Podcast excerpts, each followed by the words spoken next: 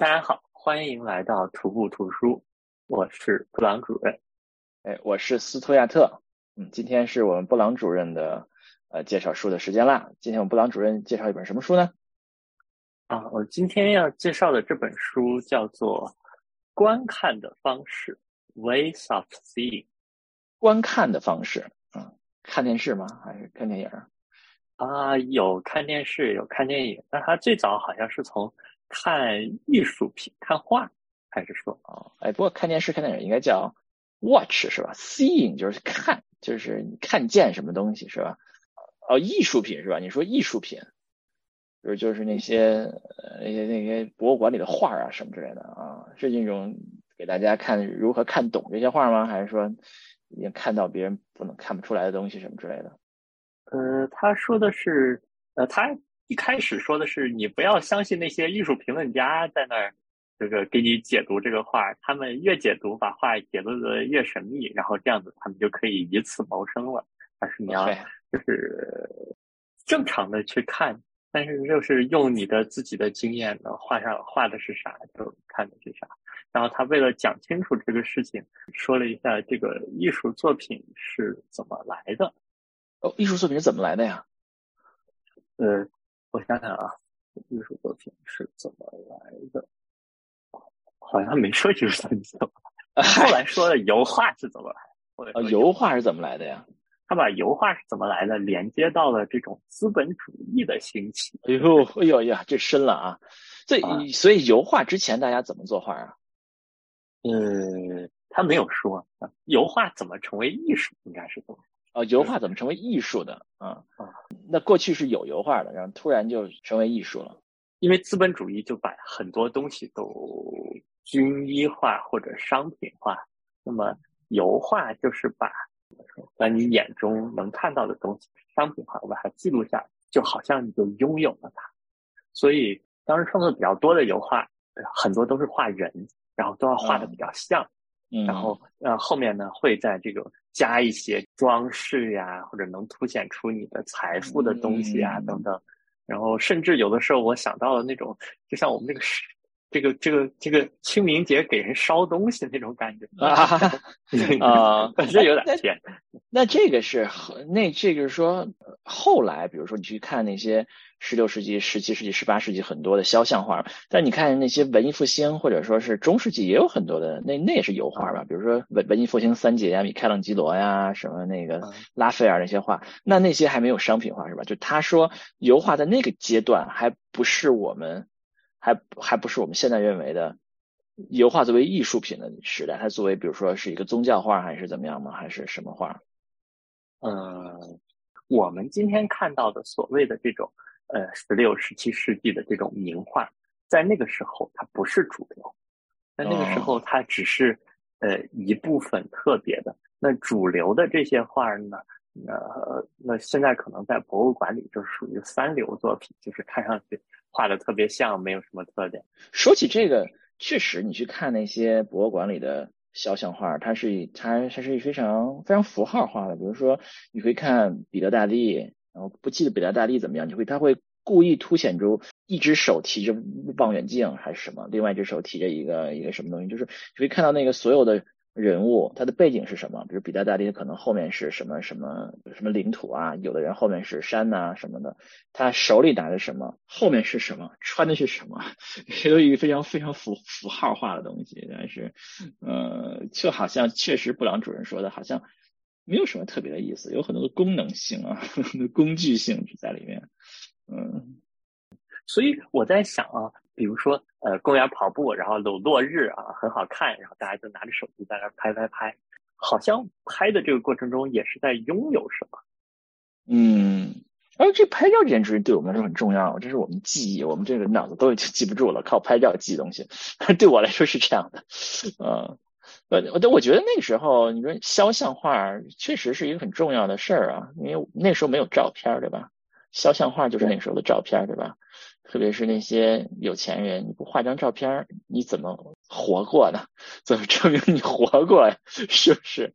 呃，画儿最早创作来就是为了让让那一刻的记忆，或者是说让他被画的对象能够 timeless，就成为永恒了，是吧？这样，时间静止。但是后来呢，摄影摄像的发明打破了这种时间永恒。大家发现说，哦，我可以拿一个摄像头在那儿拍，好像时间又是可以流动的，这种时空的感觉又来了。嗯，我说这个是一个呃，对观看的方式影响很大的一个变革。就是说，肖像画的意义和过去不一样了，是吧？啊，对，原来的意义是跟它的空间是一体的。打个比方说，我们要看这个《创世纪》的那个壁画，那我们就必须到梵蒂冈，在那里看。所以这个画和它周围的环境是一起的。嗯，呃，如或者说，如果我们要看蒙娜丽莎，我们就必须在。那个房间里有有蒙娜丽莎的地方，那那那倒不一定吧，我觉得。呃，但是那个《创世纪》是要看，是要在那个在那个天天顶上看的啊，不看就不对了啊啊！但是他说，当我们现在去看蒙娜丽莎的时候，我们看的不是它的内容，我们看的不是那幅画，而是看的是我们看过的一个蒙娜丽莎的复制品的真品。哎呀，这个深了啊！我们看过的一个蒙娜丽莎的复制品的真品，就是我们之前在在在各种书籍上、在网络上都看到过蒙娜丽莎那个样子，我没有见过真的，我们去见她的真人去了，是这个意思啊？哎，对，这就跟比如说我们看了很多，比如易烊千玺，然后有一天我们看到，哦，这真的易烊千玺活着，哎呀，这个还挺神奇的。他就把这个，呃，就是看一个画儿，变成了好像是就是看看小说一样，就什么一千个人眼中有一千个蒙娜丽莎，嗯，对，所以观看的方式取决于我们自己的知识和我们自己的信念，嗯，比如中世纪的人，他看火。和我们现在看火，我们脑子里的东西是很不一样的。那肯定是不一样的，对吧？那，肯定是不一样的。嗯，我觉得很，我觉得这个说的很有道理。就是中世纪人看画跟我们的真，我们看画也不一样啊。中世纪人看那些耶稣圣母的画，是吧？那和我们今天看那些耶稣圣母的画。那那肯定并不是同样的意思啊！他们看可能是把它作为一个一种工具，真的是非常虔诚的去，呃，去看。我们今天把它作为一个艺术，看一看这些这些元素是吧？耶稣头上有没有那个环是吧？圣母怎么怎么样对吧？那就是不一样的一种一种角度在看。嗯，嗯，对，所以他就会说，他说我们观看的时候呢，我们不要想着说我们是在。发现过去，或者是回到过去，因为回不去了。嗯，我们最多都是带着现在的眼光去看那些东西，也许能给我们现在的我们有所启发、有所感慨、有所感悟。所以，不要相信那些艺术评论的人在那儿给你鬼扯啊。嗯，那就是我们就不看了，我们就。不用了解它的背景，是这意思吗？就看着怎么漂亮就漂亮了，好看不好看？我觉得就是里面我们看得懂的部分，我们就带着现在的尝试去看，因为什么人性，人性是没有变得那么快的，而不是去要去附会一个什么东西啊。就像我记得解读《诗经》的时候，不是也经常爱附会一些什么东西？嗯，哎，我们。举个例子啊，我不是特别的，呃，让大家这个理解一下啊，呃，比如说我们去看一幅画啊，有一幅什么大家都比较比较了解的画吗？嗯，比如说吧，我觉得大家会比较了解的一幅画，比如说卢浮宫那个自由女神引导人民的像是吧？自由女神在上面，后面一堆那个 小喽啰在后面跟着啊，那我们怎么应该怎么看那幅画呢？哎，这是一个好问题。你当时看那幅画的时候，你是怎么看？因为这幅画，我觉得就特别符合我们那种看一幅我们已经看过的画的复制品嘛。因为我们小学美术课嘛，第一课的第一页就就就就这幅画嘛，上来一个一个三角形是吧？什么都没有跟你讲，先跟你说那个三角形，这个三角形让你把这个目光焦点放在那个上面，那个女神上面，所有的这个所有的人的什么枪啊什么的指女神。所以说这是一个嗯，首先你看到那幅画，你就想到那个三角形啊，当然这是。这是不由自主的了，我我我我也不知道，我看那幅画，你你还是会会去看，我并没有理解，呃，没有了解特别的背景，但是你很明显，它是一个革命，它是在说革命的一个一个题材嘛。你就你就看幅画，你就看它有没有感染力，有没有对这种革命精神感染我，就看看到那个汉画有没有震撼到我 这种感觉。然后，然后看看它的技法吧，啊，但是那些油画好像看不出什么技法，看看上去都是都是光面啊。但是你看那些。印象派也能看出看看他的技法，但是这个好像也没什么技法可看，嗯，就是这样。哎，你这么一说，我想到，如果让我再去看的话，是不是就我忘记忘记一切关于大革命或者是书上的？假设这是一个陌生的话，那我我看一看它，我能感受到什么？在此时此刻，嗯，能看出他。哎，但是这样的话，你总觉得如果没有超脱历史来看，它它就没有意义了。这幅画对吧？好像是卢浮宫同一个嗯厅里面有很多像什么拿破仑登基啊那些拿拿破仑的那些像啊。那如果你把它把那些历史的那些上下文抽出来，那这些画就就没有那么大的意义，是吧？嗯，我不知道啊，就是但是我们可能我可能例子举的不合适啊，嗯。那我们换一种例子，就是没有什么历史背景，比如说你像印象派那些画吧，你去看一个莫奈的中塔，应该怎么看呢？或者你看看莫奈的古堆啊，古垛，那怎么看那些画呢？好像没有什么怎么看的吧？这画里是什么？嗯，这是个古堆，然后我喜不喜欢？啊，好看不好看？啊，反正就是我不要去试图的说，因为他是莫奈，我就觉得他很厉害，然后去给他找很厉害的理由。可能我不喜欢，就是不喜欢。嗯，OK，就是你，就是你，就是把它当成一个把把所有的画平等看待，看看这画是不是漂亮。嗯，这是一种看的方式。所以这本书里面，他好像提到了什么名画为什么之所以是名画，但是我没有找到那个答案，我可能得再翻一翻。嗯，名画之所以是名画，嗯，就为什么呢？对啊，我没有找到那个答案。那我们讨论一下。为什么一幅画能这么有名？嗯，有的就是有它的历史背景在，比如说我我们刚才说的蒙蒙娜丽莎嘛，是被认广泛认为是最昂贵的这个画之一嘛。这并不是因为这个画有多漂亮，蒙娜丽莎这幅画我觉得并没有多漂亮，对吧？它是有它是有它的历史的这个原因在里面的。嗯，当年如何被盗，如何又和两个国家打仗放在一起，然后就吹起来了，吹起来就一直吹了啊！我觉得很多事确实是这样的。嗯，就另外有一些画是可能是在于它它的艺术史上的地位吧，我觉得，嗯，有一些画可能是类似这样的。对，我不知道为什么有的名名画是名画呢？如果让我说，我昨天刚听了一个播客，他就是讲。追忆似水流年刚开始出的时候，其实没有人看好。出第二本的时候得了那个龚古尔文学奖，那次就是法国的文学大奖，还是运作之下得的。然后大家还在那骂他黑箱操作。结果经历了第二次世界大战，好像大家慢慢就越来越认可它的价值了，因为好像那里面有很多这种个人的存在的意义。然后在二战前那时候，民族主义。很兴起的时候，大家不在乎这个东西，但经历了大战，有一个反思，大家意识到了这个嗯。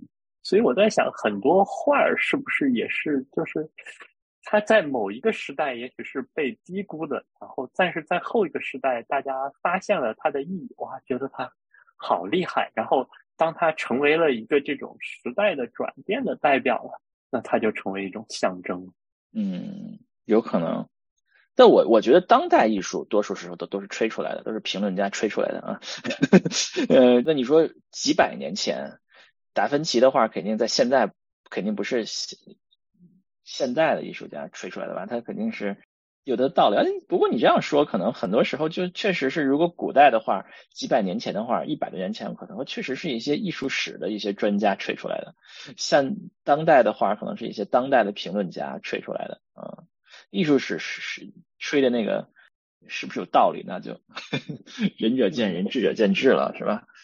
有没有什么例子？当时是靠人吹出来的？